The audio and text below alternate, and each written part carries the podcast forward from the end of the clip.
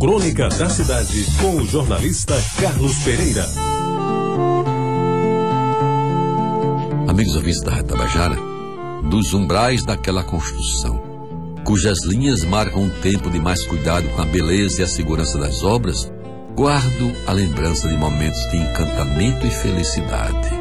Fatos que ocorreram há mais de seis décadas não podem ser recordados por inteiro, mas algumas passagens do que vivi naquela casa nunca vou esquecer. A começar pela circunstância de ter sido exatamente ali, nos jardins do grupo, que me apresentei vestido de paletó. Até hoje não sei se foi emprestado ou alugado, pela vez primeira. Escolhido para representar o quinto ano na solenidade que homenageava o Dia da Árvore, num sol quente de quase verão de setembro de 1949, fiz um discurso e enfiei terra dentro, uma muda de cedro que cresceu muito mais do que eu e que ainda hoje está viva nos jardins do grupo a distribuir galhos, folhas e sombras. Meio seca, ainda assim a árvore sessentona ajuda a aumentar o verde da João Machado, já tão cheia de verde pelas seculares mangueiras, que a fazem uma das mais belas e vistosas avenidas da cidade. Aliás, sobre o evento do Dia da Árvore de 1949, no dia 21 de setembro, terei uma crônica especial sobre aquela solenidade da qual participei com muito orgulho no grupo escolar Isabel Maria das Neves. Foi ali que eu subi e desci muitas vezes as escadarias, correndo e pulando de dois em dois degraus, com a energia própria das crianças saudáveis.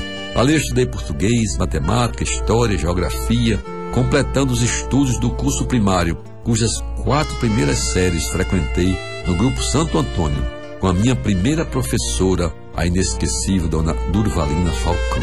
Pois bem, no Isabel Maria das Neves eram mestras Dona Lourdes Almeida e Dona Otília Viana, sempre apoiadas pela competente e exigente diretora da Luz Bonavides, educadora de escola, a quem tanto ficou devendo a educação do nosso Estado. E amigos ouvintes, o ensino daquele tempo não era o faz de conta de hoje. As professoras ensinavam e a gente estudava e aprendia.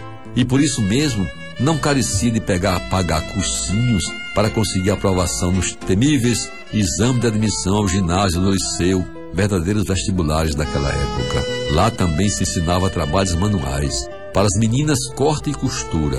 E para os meninos, colagem de peças, pintura e pequenos trabalhos de marcenaria. Tudo isso devidamente orientado por professores de acendrado espírito público, que dignificavam a profissão, exercendo-a com entusiasmo, sem greves ou reclamações. E como não lembrar a hora da merenda, quando a gostosa sopa de feijão com macarrão e carne era servida em pratos de ágata, e os doces similares a título de sobremesa, com direito ainda a um copo de ponche de mangaba ou maracujá. Pois é, amigos ouvintes, são tantas as coisas que devia lembrar, mas paro por aqui. Nesta homenagem que hoje presto ao Grupo Escolar Isabel Maria das Neves, e este ano completa 95 anos. É, portanto, um dos estabelecimentos de ensino mais tradicionais da capital e continua a pontificar na Avenida João Machado como referência da história da educação da nossa cidade. Ali, nos dias de hoje, centenas de crianças estão a viver o que eu vivi há 65 anos e quem sabe, daqui a 40, 50 anos, haverão de contar aos seus filhos e netos as recordações que ficaram no vetusto grupo, que para mim se mantém como imponente marco de tempos que já se foram. Você ouviu Crônica da Cidade com o jornalista Carlos Pereira.